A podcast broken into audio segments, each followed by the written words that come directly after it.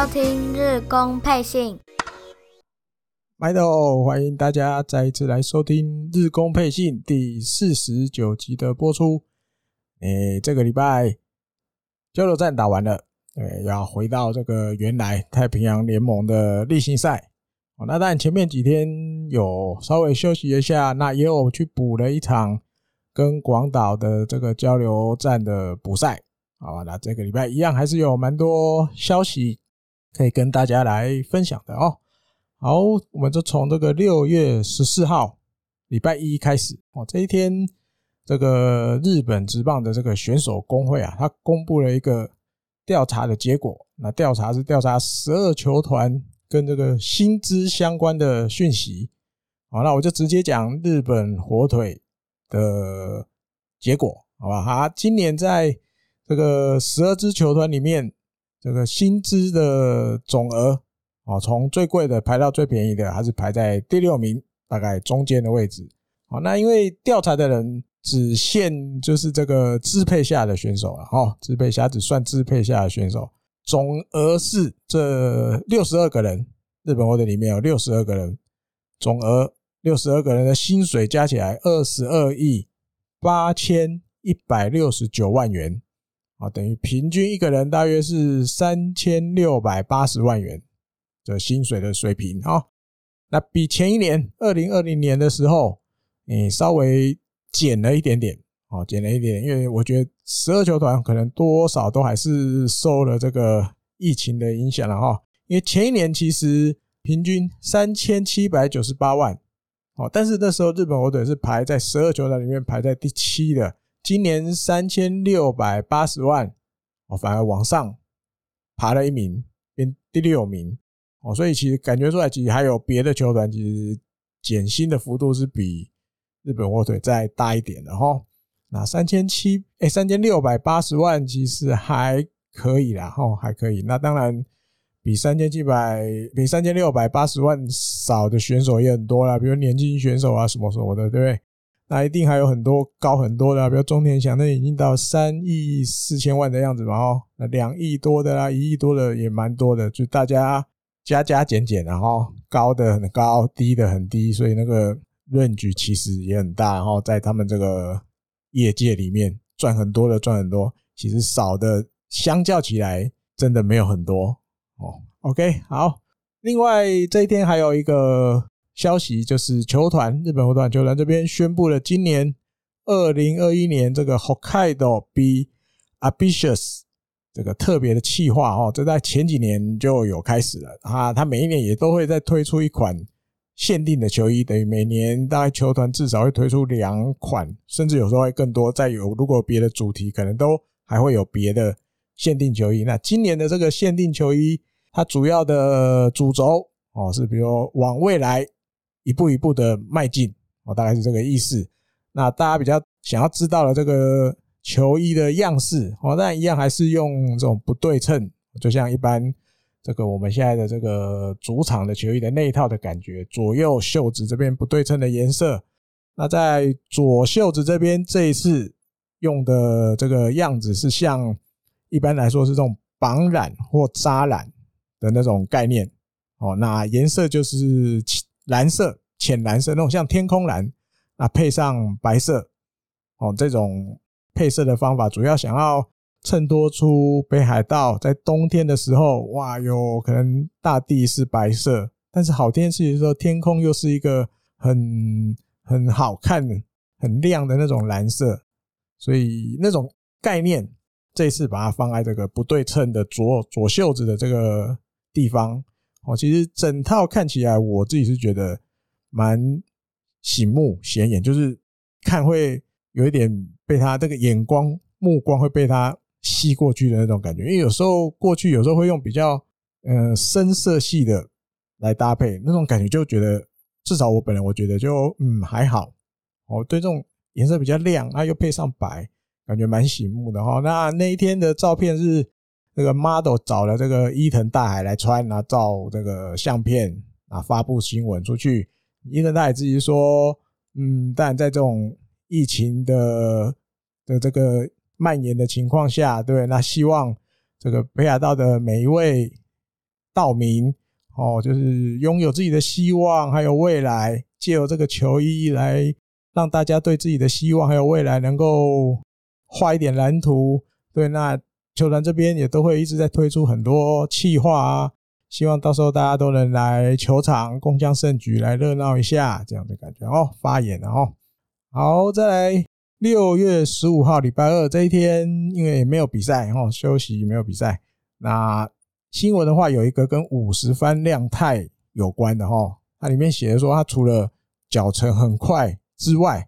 还有另外一个快哦，那是什么快？他是说，就是在这个心情的调试上很快哦。五十幡自己有说，就是开始进入职棒之后，其实有一些教练都会提醒他，哈，打职棒除了这些身体啊、技巧啊、观念啊这种东西之外，在心情的转换上要转换快一点，这也是很重要的事哦。啊，因为他自己回想，比如说，嗯，大学的时候，因为大学的时候就算。这个有这个春季联盟赛啊，秋季联盟赛，那其实也就差不多每个礼拜比两场，大概就两天哦，一天各一场，大概比个两场。那到了职业之后的话，那完全不同哦，因为像一百四十三场一年一个球季要一百四十三场，那甚至最少最少一个礼拜，比如说有个可能类似五场要打五场球，六场球哦，六场。甚至有时候遇到那种假日，可能也有九连战的情况都有。所以他自己听了这些教练的建议之后，他自己也体会到那个比赛的密集度不一样。哦，以前一个礼拜可能打个两天，那其他的没有比赛的日子里面，转换心情其实还算蛮简单的哈。那到了职棒，哇，每天都一比赛一次来，比赛一次来。如果自己没有把这转换心情的这个技能，早早学好的话，其实会怎么讲？影响到自己的成绩。哦，那这个记者就打了一个比喻。哦，他说五十番，嗯，打那个职棒生涯第一支全垒打的时候，在五月二十三号。哦，那是赛后，然后赛后，他这个记者有跟五十番稍微聊了一下。那记者也觉得，因为五十番这个虽然是新人，但是这个心情的转换其实真的。蛮快的哈，他就说五十幡的时候，我跟他说到哈，他说虽然真的打第一支全垒打，因为不管是谁来知道你打直棒的选手能第一支全垒打出现，真的都是会很高兴。但是他觉得就是在这支全垒打出现之前，其实有很多打席哦，可能有打点的机会啊，或者是推进队友的机会啊，其实自己也都没有掌握好哦。那他自己觉得自己的型，然后。打直棒的型，他毕竟不是大炮，不是巨炮那种型。他说比起比起打一支全垒打哈，他其实更希望的是能够打复数的安打啊。复数安打其实就是比如一场比赛里面，能够只打个两支安打那种感觉。他觉得自己的任务应该是这样子啊，反而不是打全垒打。那对于打全垒打虽然高兴，但是心情的转换自己也很快。他自己就是一直要提醒自己，不能以。打了全垒打之后，就嗯，比如说得意满满啊，或者是觉得哇，自己好像诶，好像也可以尝试打长打什么的，一直都提醒自己，自己不是那种型的，自己就是目标至少放在一场比赛至少打个两支安打这样子，一直抱着这样子的心情转换，到目前为止。在职棒的战场上，哈，就是在一军的日子啊，二军的日子这样。那但现在受伤了，哦，而且是进职棒之后第二次啊，最快也要三个礼拜才能回来啊。这个记者就觉得说，他相信五十番应该还是可以调整得很好哦，因为这也是另外一种心情的调整，对不对？刚提到全垒打表现好的时候，心情怎么调整？那现在这种心情调整是遇到受伤不能出赛的时候，心情要怎么调整？好，一旦可以回来比赛了，那怎么样？赶快让自己进入那个实战的状况哦。好，再来隔一天，六月十六号，六月十六号这一天事情还蛮多的哦，因为有一个跟广岛在交流战的补赛。但是先来一个白天的新闻，早上的新闻就是跟宫西上生有关的哦。它里面有带提到的大意是这样，就是宫西上生有点要。抛弃自己的自尊哦，自尊就是类似，因为毕竟是老将的经验很丰富，但是今年表现呃不算太好，到目前为止，然后有点要抛弃自尊，寻求自己再度复活的那种感觉。哦，那因为大家也知道，今年这个宫西上升在投手丘上的表现其实没有很稳定，对，尤其之前呃被打得蛮惨的。那现在回来一军了，虽然回来一军，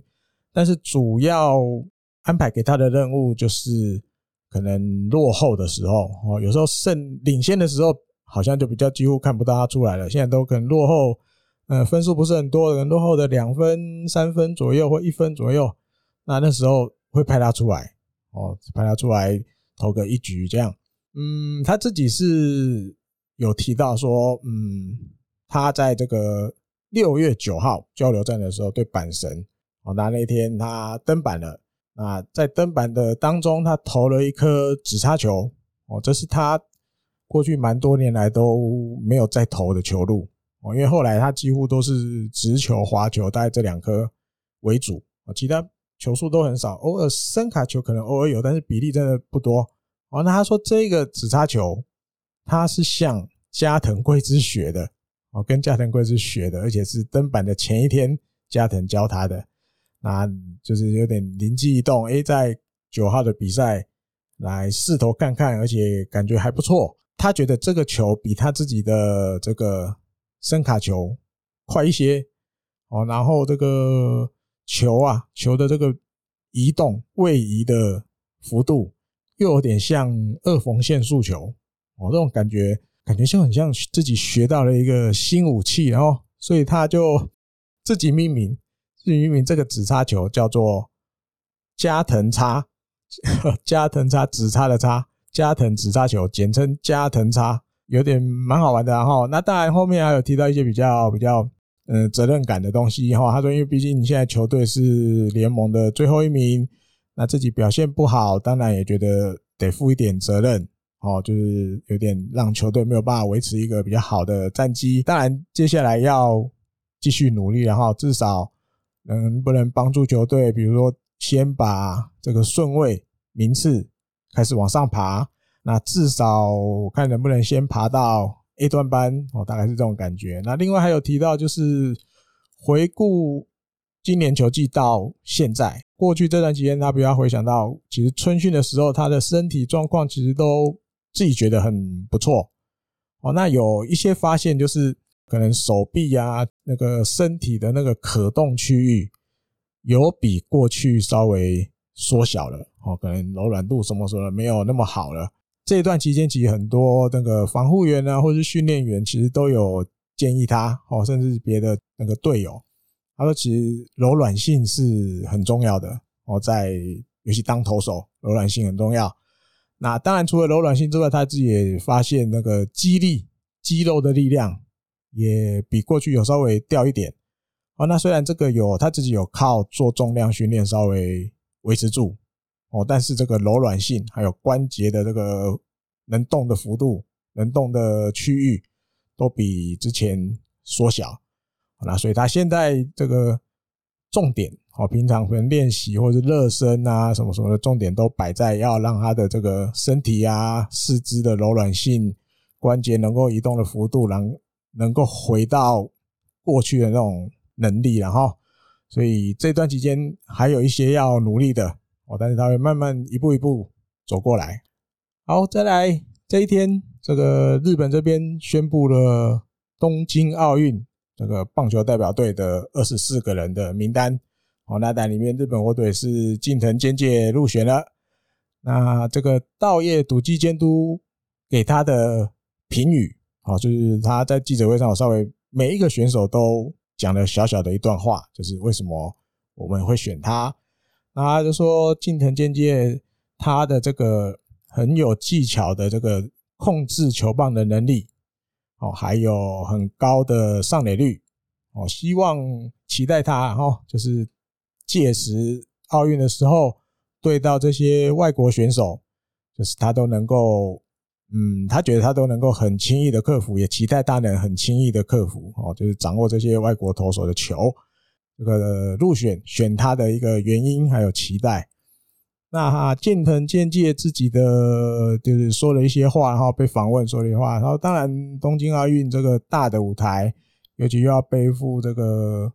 国家队的球衣，哦，国旗的那种感觉，自己会有一种嗯，夸夸夸夸就是有点骄傲，然后有点觉得自己哇，真的要去代表国家去打这种有意义的大比赛。特殊的大比赛，到时候他会每一球每一球都用尽自己全身，哦，全身全灵，日文的中文的，用尽自己的力量，然后替球队拿下每一场胜利。好，那当然相信每一个队员的目标一定就是要替日本拿一个金牌回来嘛。哦，他也会好好的做好届时球队交给他的任务。然后顺便来聊一下这个过去奥运。哦，蛮蛮多届，虽然棒球中间也停了一段时间。过去这几届奥运里面，这个日本火腿曾经代表去参加奥运的选手有哪一些？哦，从这个两千年，哦，因为在之前的话，职业选手是没有在参加奥运的。哦，从两千年开始，雪梨奥运，田中信雄参加过。哦，而且好像那一年，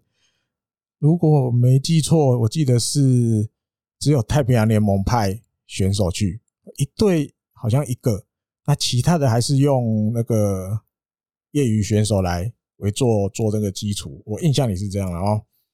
再来，二零零四年雅典奥运的时候，这个小笠原道大跟金子诚哦，他们入选了。二零零八年北京奥运，达比修有跟这次的监督稻叶笃纪，他们两个人入选了。然后就一直到了二零二一二零二零年啊，应该讲二零二一年了啊，因为延了一年。二零二一年的东京奥运，近藤健介啊再入选。那但最新一集的这个台姆利里面，我跟滚阳跟郝小也聊了很多，聊了很久啊，大家也可以到这个台姆利那边慢慢听。那但里面我有对近藤健介入选有有说了一些我自己的感觉，然后那但因为。毕竟监督是现在日本火腿的 SCO 嘛，然后，就还算是球团里的人。因为我里面就有提到，我自己是觉得，如果日本火腿如果一个人都没有入选的话，其实有一点没面子。好，对，不只是日本火腿来说，或者是因为毕竟道叶以后接这个球队的监督的几率，至少目前普遍来看是蛮高的。啊，虽然可能会有一些变数，但是目前看来，或许迟早要接，或许不是明年，再等一点时间，也有可能，也有目前最近也有这种说法出来。然后，近藤健介其实你可以说，几乎从道叶笃纪接萨姆莱甲片的监督之后，他就几乎都有入选啊，几乎都有入选啊，有时候甚至蛮蛮多，就是比如你像上一次那个世界十二强。其实日本火腿也只有近藤健介入选，对，那这次奥运也是只有近藤健介，嗯，所以看得出来，其实稻叶笃纪在他的心里面，近藤健介还是有一些功用在哈，就像他给他的这个评语，上垒率高，对，然后很有技巧的这个球棒控制能力，对一些外国选手，道叶笃纪也觉得他应该适应上没有什么太大的问题，那这样的选手是他想要用的哈，想要。带着他一起去打比赛的这样的哦，好，那来聊聊这个补赛好了，跟广岛的补赛，最后八比一那个获胜，那伊藤大海拿下了个人的第四胜，他投了六局，被打四支安打，八次三振，两个保送，只失一分，而且那一分不是自责分，哦，防御率二点七七，交流战的防御率降到了零点九零。哦，而且拿到交流战的第三胜，等于他交流战出来投三次，三次都赢，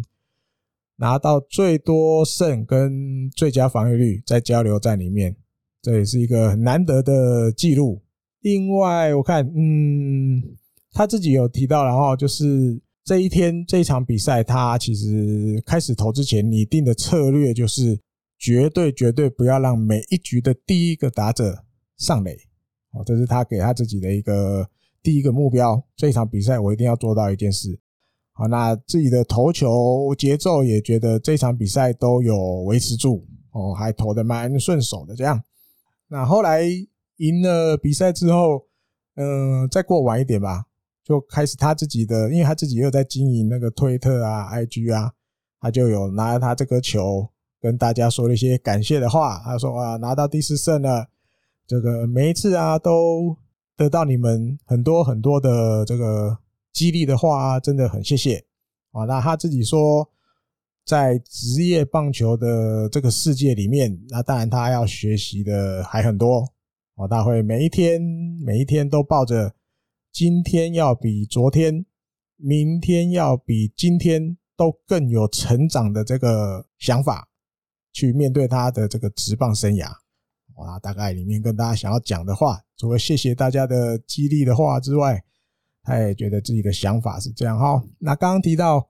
他拿到了这个今年交流战投手里面最多胜，还有最优秀防御率哦，最多胜三胜，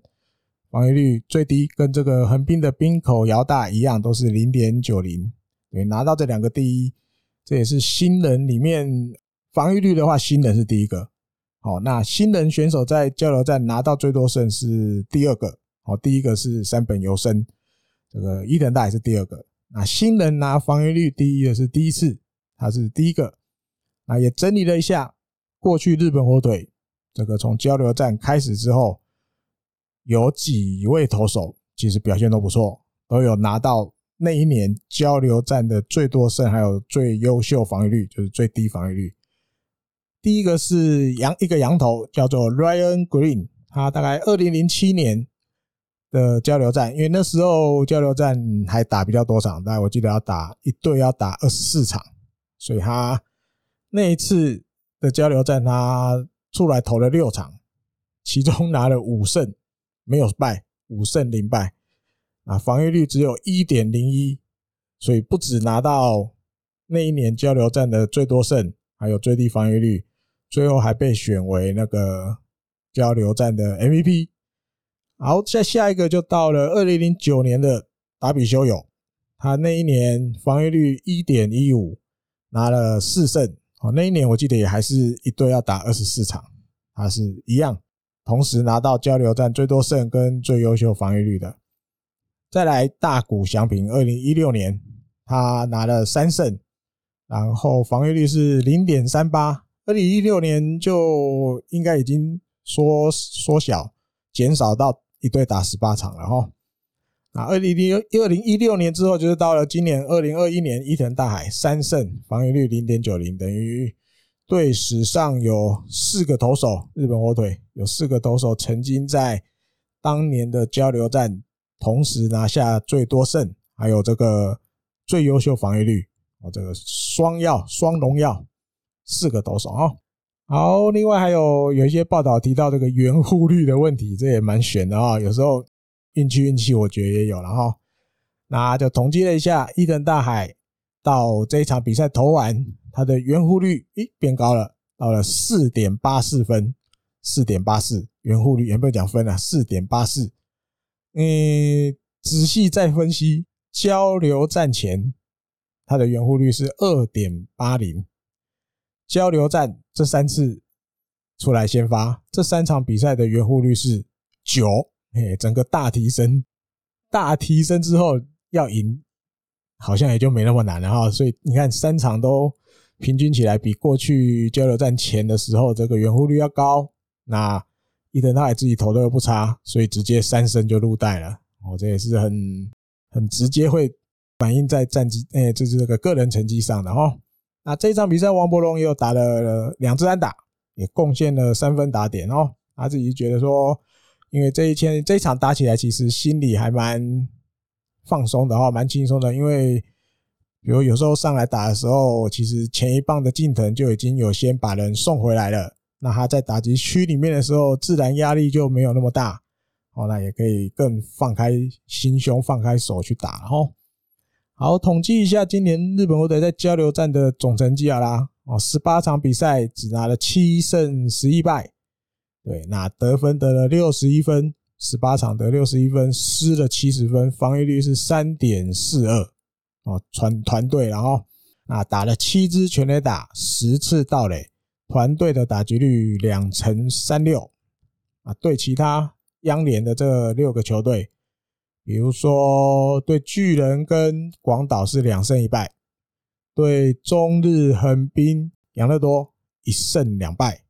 那对阪神就三连败，一场都没赢。然后这总结，然后今年交流战其实也没有打得很好，但是还勉强差强人意，没有输到很惨啊，还有七胜十一败，防御率还可以的三点四二，我个人觉得还 OK，但是打击率两成三六就还有一些可以再提升的的感觉哈。好，再来六月十七号的新闻，这一天也没有比赛啊，但是有一个跟中田翔有关的新闻，这看来其实也蛮，或许多少有一些。包装过的感觉，我自己觉得包装过的感觉。那当然，这种因为这毕竟不是那种八卦媒体写的，就是比较比较正常一点的日本体育媒体写的。那故事从这个二军监督嘴巴讲出来的，我觉得或多或少还是有蛮大的可信度。然后，那当然有可能二军监督就是尽量说好话的感觉，大家就听听看这个故事，然后。那记者是说，其实六月四号就是在东京巨蛋跟巨人队的比赛之后，他有刚好采访到中田翔，那他有问了他一个问题，他说：“哇，相隔了二十天，终于又在一军出赛了，就是心里有没有一些嗯燃烧哦，想要有一番作为的感觉啊？”那中田翔那时候是回答他说：“嗯，比起有没有那种企图心燃烧啊什么什么的，他说其实他的心情都是一样。”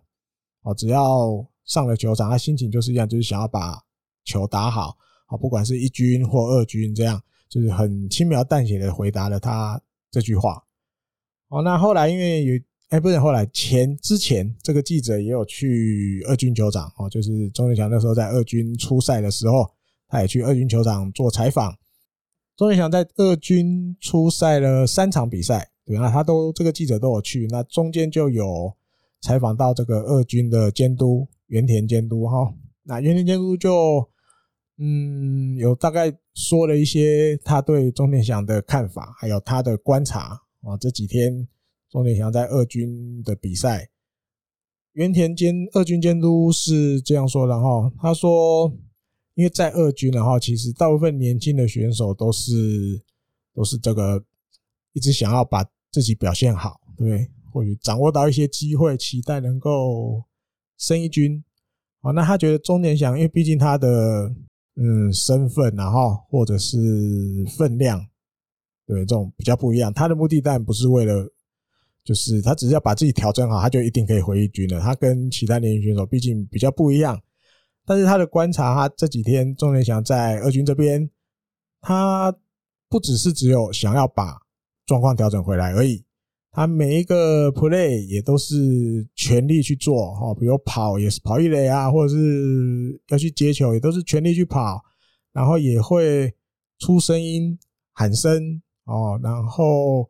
跟其他这些学弟们的互动也都很频繁，甚至比如说有几场比赛是可能打个三个打席，比赛没有结束就被先换下去了，那中田翔也没有比如说先离开。没有，他一样也是待在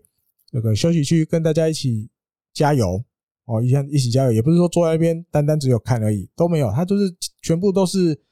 亲力亲为，他一定要都都会去做哦。虽然他在球队里的分量，但跟其他的选手不一样啊。比如说，其中有一场比赛就是那个金川优马打了再见安打啊，说那也也看到中田翔就是很高兴的跑出去，对？跟大家一起击掌，然后甚至拍金川优马的头啊，什么什么的。他觉得这三天钟连祥在二军这一些表现，不管是球场上、球场下，他觉得二军监督都觉得钟田翔这三天在二军做了一个很好的榜样，好让这些年轻的选手看。他觉得这是他另外一个蛮感谢钟田翔的地方。我蛮感谢他的地方，就是让这些年轻选手看到一个哦，一军正常来讲一定一定是一直在一军的选手来到了二军，他也跟大家一样哦，他并没有说比较大牌，或是位置比较高，哦，比你们有有分量有什么的，我好像有些事情我就不用做了，没有哦，都是一样，都亲自都一样下去做这样哦。那记者后来最后就提到说，因为现在知道他这个急性腰痛嘛，哦，暂时要脱离战线。那其实算的也很快，这个钟田祥也打直棒打到今年是第十四年了，哦，好快。那又身负的这个球队的第四棒，当然他就记得这个同一天六月四号访问钟田祥的那个之前是问他就是心里有没有跃跃欲试啊，有没有燃烧起来啊？那后来钟田祥还有跟他讲了最后一句话了哈，他这个记者就把它写出来，他说这个虽然一直以来今年球季就是打得很辛苦哦，打得很辛苦，但是他会继续坚持到最后，坚持到球队最后。对，所以记者就是大概把这句话写出来的意思就是说，他相信，就是因为讲这句话的时候还没受伤嘛。因为六月四号的时候，但是六月八号的时候就受伤了。那他相信钟田祥把伤养好，或是不痛了之后，再回到战线，他也一样会坚持到底哦，就是奋战到最后这样哦。好，再来六月十八号的新闻。六月十八号礼拜五这一天恢复啦，这个太平洋联盟的例行赛恢复，到了这个福冈哦，跟软银三连战，二比一第一场二比一获胜。这个上泽拿到了第六胜，完投九局哦。本季日本火腿第一次有投手投完投啊，自己把比赛投完了，不用麻烦中继后援投手。九局被打三安打，五个三振，四个保送哦，然后只失一分啊，有一个投手犯规这样哦。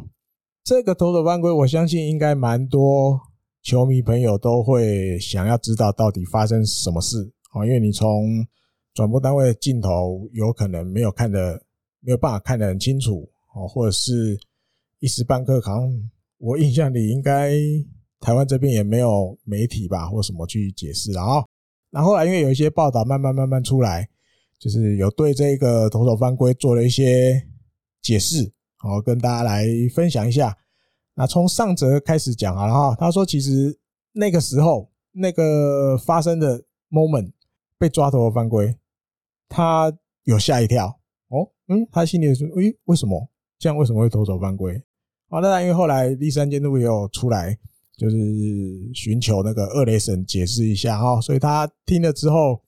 听了二雷神的解释，为什么我抓你投手犯规？那他自己心里也清楚哦。那当然心里觉得啊，没办法，被抓就被抓了。但是这样子的动作居然会被抓投手犯规，上则说他也是第一次知道。哦，所以他也感觉到棒球这个运动啊，其实他自己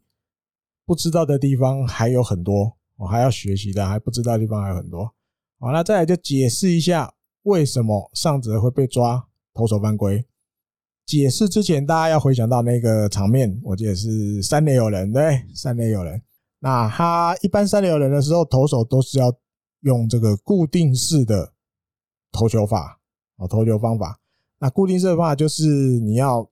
这个，比如说上者是右投手嘛，哈，他的右脚就是要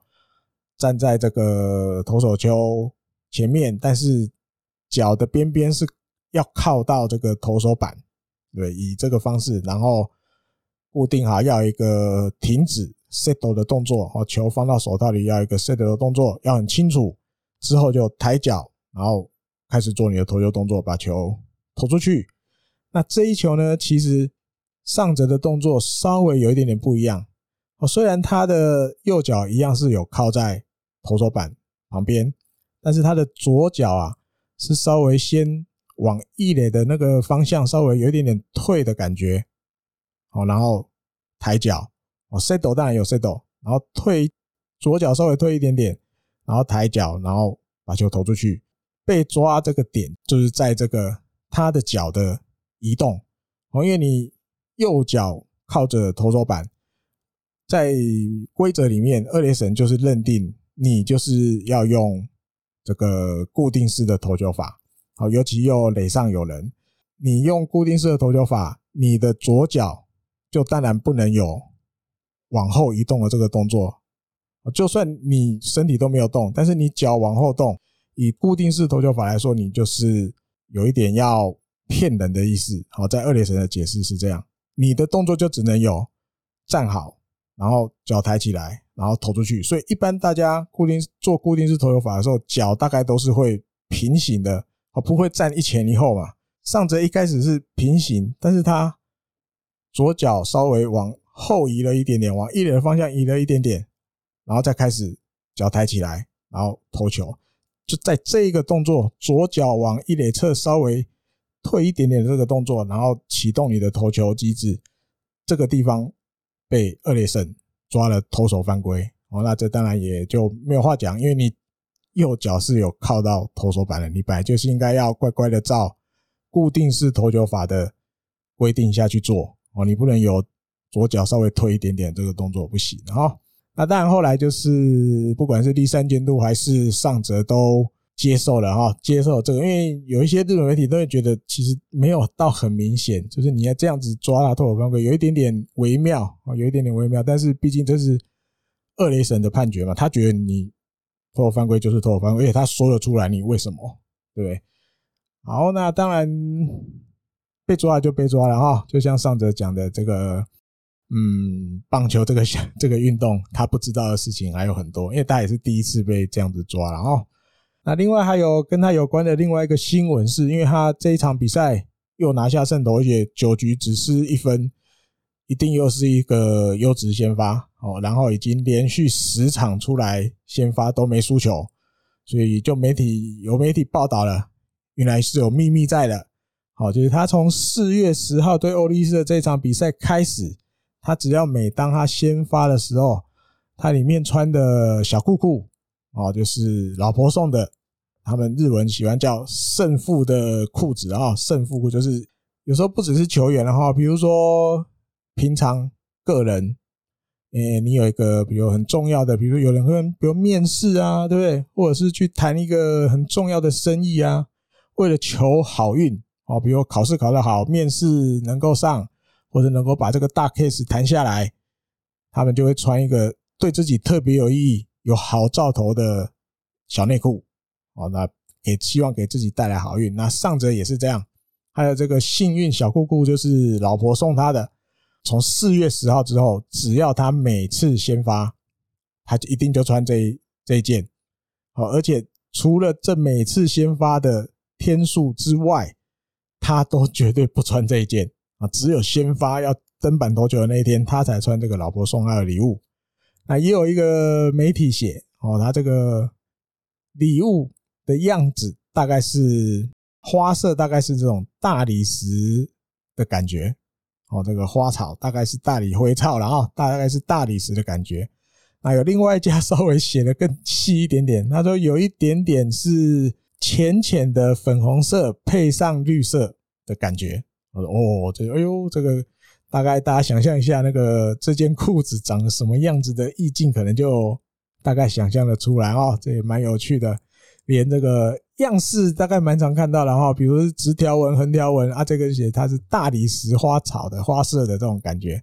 啊，居然还有一家写颜色也写出来，浅粉红加绿色的感觉哦。这也是跟大家分享一下，这种也是偶尔会见到的有趣的新闻哈，比较花絮类的。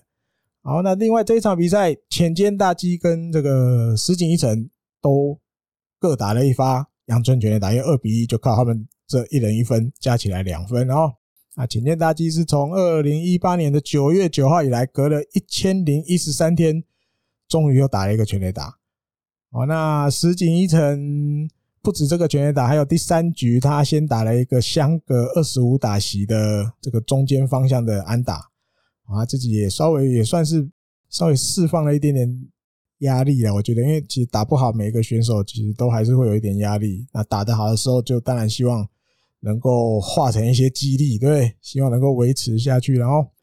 好，这一天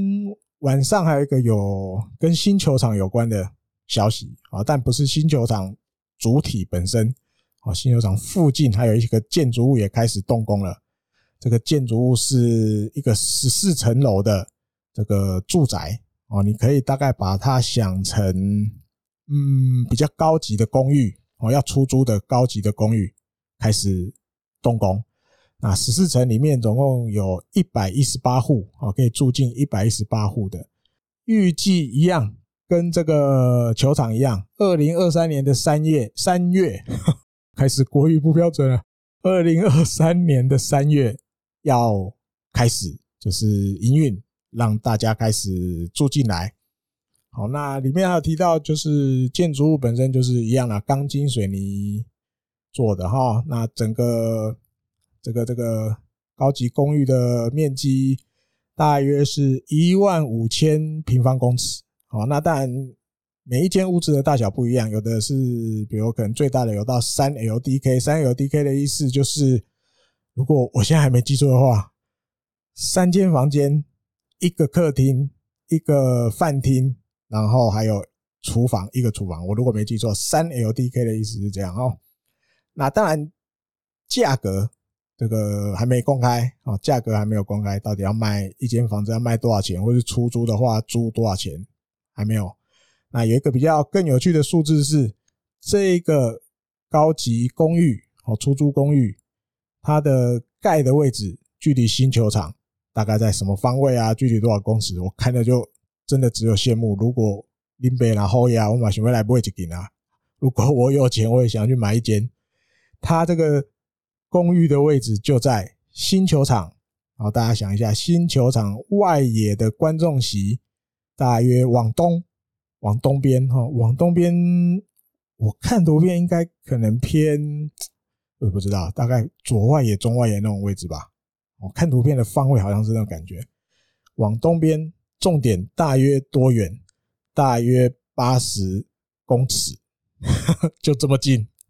八十公尺而已。等于你可能打开，如果到时候住进去越高楼层的，你打开窗户，应该就看得到场内的比赛。八十公尺没有远吧？对，你看跑一百公尺，给你十秒，八十公尺那个距离，大概就是你如果小学操场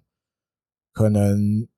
那个直线的跑道再短一点点，就就这么近啊，就这么近而已。羡慕啊，有机会真想去买一栋呢哦。有买一栋，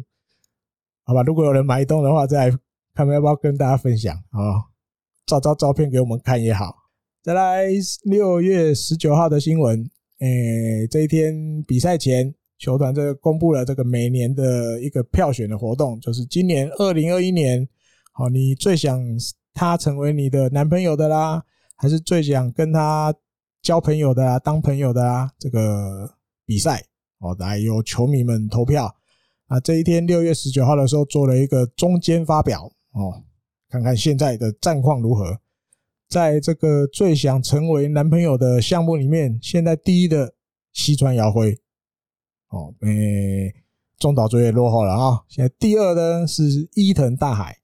哦，本来的霸主。这个中岛卓也现在就是第三名，排名第三，还不错啊，没有因为没有因为结婚了就完全可能名次掉的很严重，没有，还有维持在前三，只是目前输给这个西川遥辉跟伊藤大海哦。那其他的名次好分享一下好了，第四名大田泰示，第五名石川亮，第六名野村佑希，第七名。吉田惠星，第八名谷口雄也，第九名上泽直之，第十名浅见大基，好吧，念十个就好了。其他的应该大家到官网日本或者官网应该就看得到了哦。然后另外在这个最想跟他当朋友的票选排行榜里面，目前第一名山谷拳士，第二名是我们的龙龙王博龙，第三名是大田泰示，啊，第四名中田翔。第五名近藤健介，第六名清水优心，第七名加藤贵之，第八名上泽直之，第九名伊藤大海，第十名金子一大。哦，那不知道大家如果要投票的话，会投给谁哦？但 男生的话投男朋友有点怪，只好把自己想象成女生，好吧？我分享我的好了，如果我投的话。最想当我我当哎、他当我男朋友的，我可能会投上泽之之，因为我觉得他的声音我听了会怎么讲，很很舒服哈，就是听他那个他声音低低的又有点磁性，呃，对那个声音有点就是会被他迷走那种意思啊。如果我是女生的话啊，最想当跟他当朋友，如果是我的话，我想投金川优马，因为我觉得他每天都就是你看到他都是笑容挂在嘴上啊，这样什么什么的，笑容挂在脸上啊，感觉跟他一起每天一个都很正向、很快乐哦，那种感觉好吧。不知道大家如果投票的话，你会投给谁啊？那当然，王博王现在第二名哦，大家要不要毛起来投一下啊？支持龙龙一下，让他变第一名，好不好？好，这一天这个跟福冈软银这个第二战三连战的第二战五比五，最后五比五啊。那这一场比赛其实就等于靠着两个横滨高校校友高滨佑人跟浅见大吉，浅见大吉连两天都开轰。高滨佑人是球队落后的时候，先来了一个三分全垒打，把比数拉近到四比三吧。哦，我记得。那这两个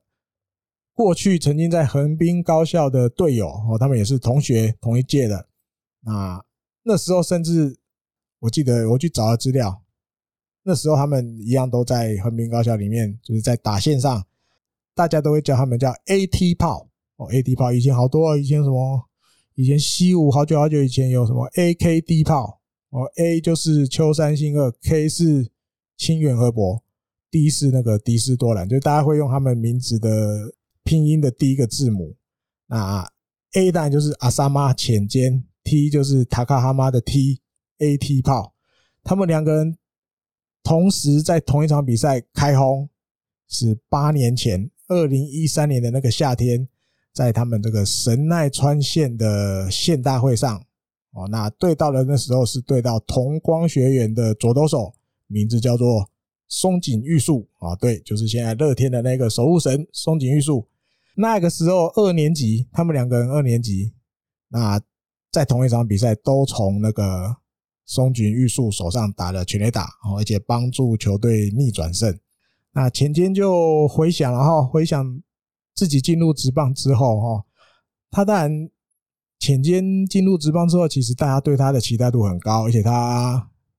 菜鸟的那一年，其实就有一些抢眼的表现。哦，那反观自己的同学高滨祐人，就有点比较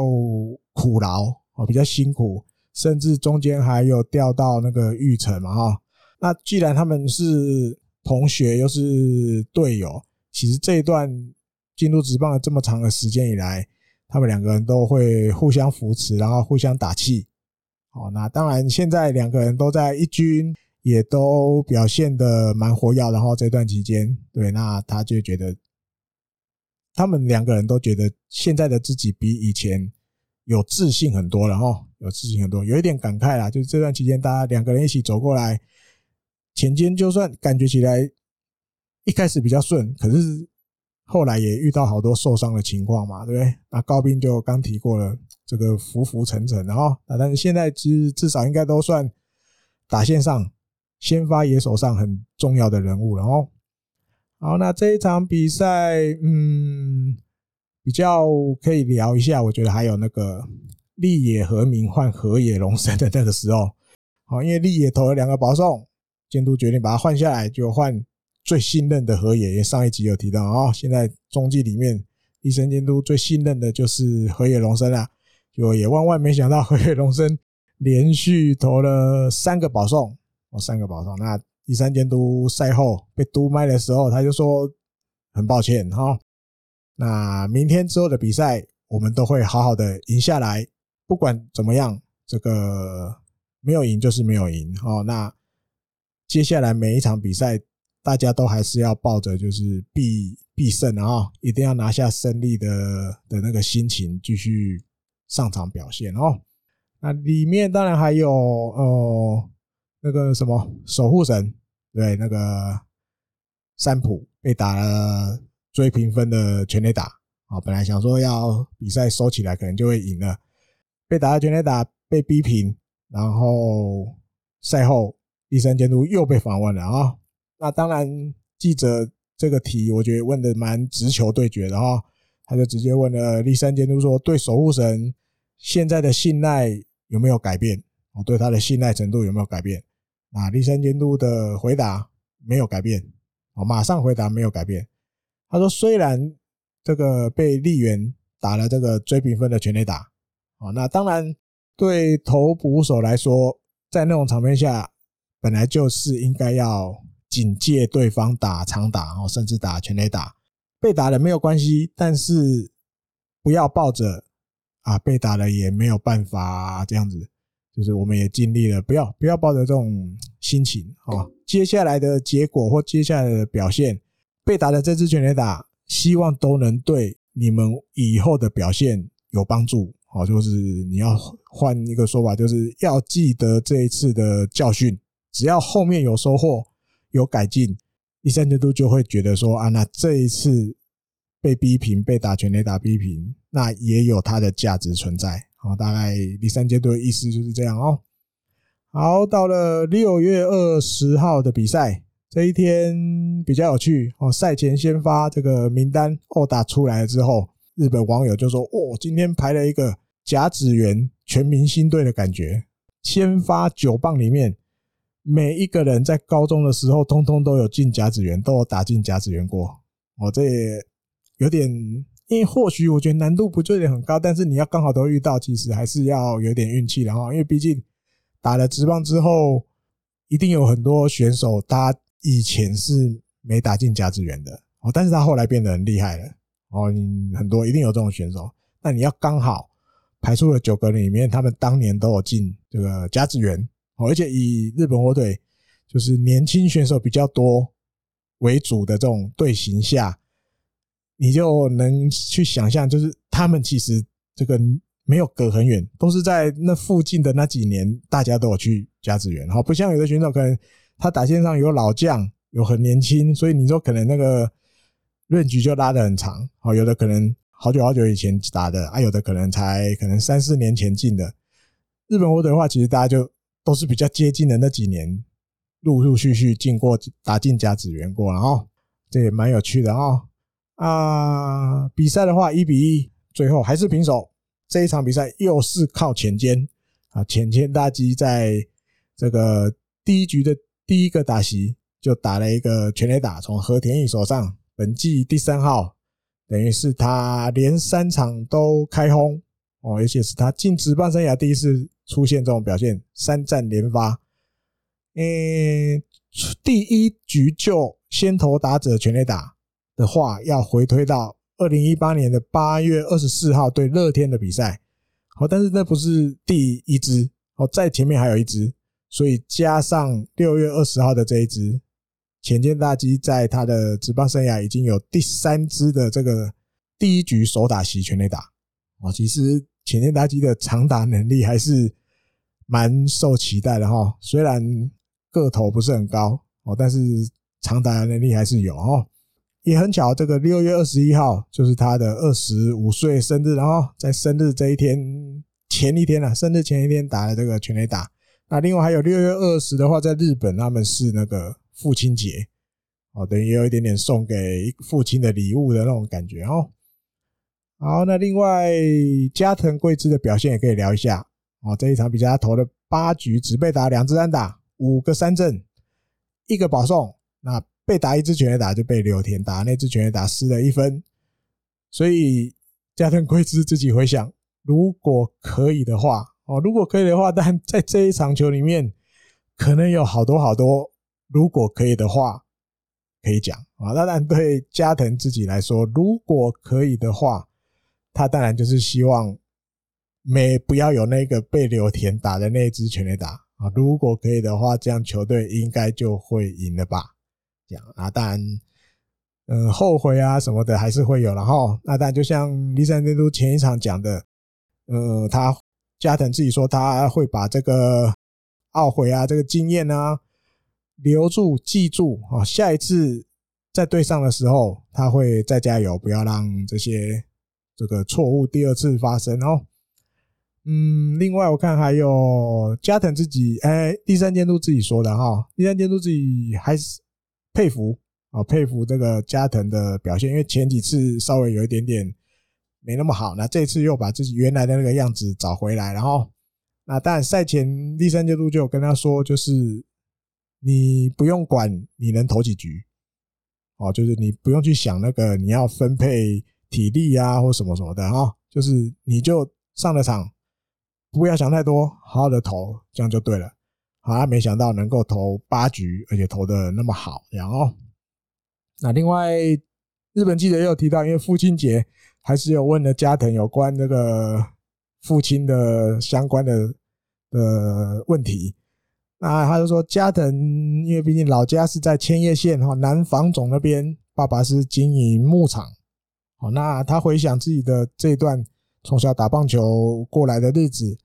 他说其实父亲这边完完全全都没有去干涉他。哦，比如说不要打棒球啊，不要什么，就是你想打棒球，OK，你就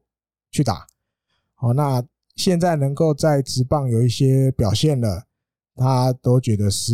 父亲这段期间来在后面支持，然后都没有反对过他打棒球啊，这样子。然后其实就是打入职打入职棒之后，也算是对父亲有一些报恩的意思。然后，那另外这一场比赛，嗯，如果要提，就像刚刚前面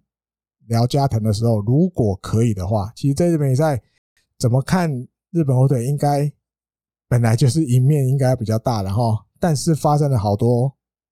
呃，不好的结果，比如说有三次双杀打，啊，但有一次是那个浅间打的，那那个有一点二垒平飞球，有点运气不好，刚好被接到，那二垒跑者来不及回去，那个可以或许可以不算，然后其他两次双杀打，然后另外总共留了十个残垒，整场比赛留了十个残垒，然后第八、第九局其实都有一些比较要用这个触及短打推进垒上跑者的战术，结果都失败。哦，导致最后整场比赛有九支安打，然后外加对方有保送啊什么什么的，但是最后只拿一分。好，这所以就像前面讲，这场比赛正常来讲怎么看，应该是日本火腿要赢才对，但是没有赢。这个今年这种比赛，其实大家应该也看蛮多类似的。然后，那当然立山监督是说，然后就是当然或许以数字来说。哦，尤其这三连战啊，总结这三连战一胜，然后两个平手，或许数字来说其实好像不算太差。好，但是这个六月十九号、六月二十号的比赛，第三监督心里都觉得这两场比赛其实是日本火腿应该要赢下来，但是没有好好赢下来的比赛。好，那当然这些没有做好的地方，后面就是要。继续去反省，好做一些修正。然后对于这个攻击阵容，哦虽然比如像刚提的这个六月二十号的比赛，最后留了十个残垒，但是第三监督自己觉得，嗯，攻击阵容慢慢好像有一点点呃复苏的感觉。哦，虽然可能没有很多，但是他觉得好像有一点点那种味道了。哦，打打起打起来好像比较不像之前那么绑手绑脚。哦，只是结果不好。他觉得，嗯，这个稍微勉强可以说算好的现象的话，可以继续延续到后面的比赛哈。比如说六月二十二号就要跟欧力士比赛，我现在已经欧力士已经爬到跟乐天并列第一了。在我录音的这一天，六月二十，他说希望这些复苏的迹象可以继续延续到后面的比赛哦。那他也会。就是要提醒选手做这件事，甚至做一些前面提到的，就是那些心情转换的东西，希望大家都能够做得更好哦。好，那以上就是这个礼拜这一集的这个日工配信，就跟大家分享到这里喽，好吧？我们就下个礼拜再见，拜拜。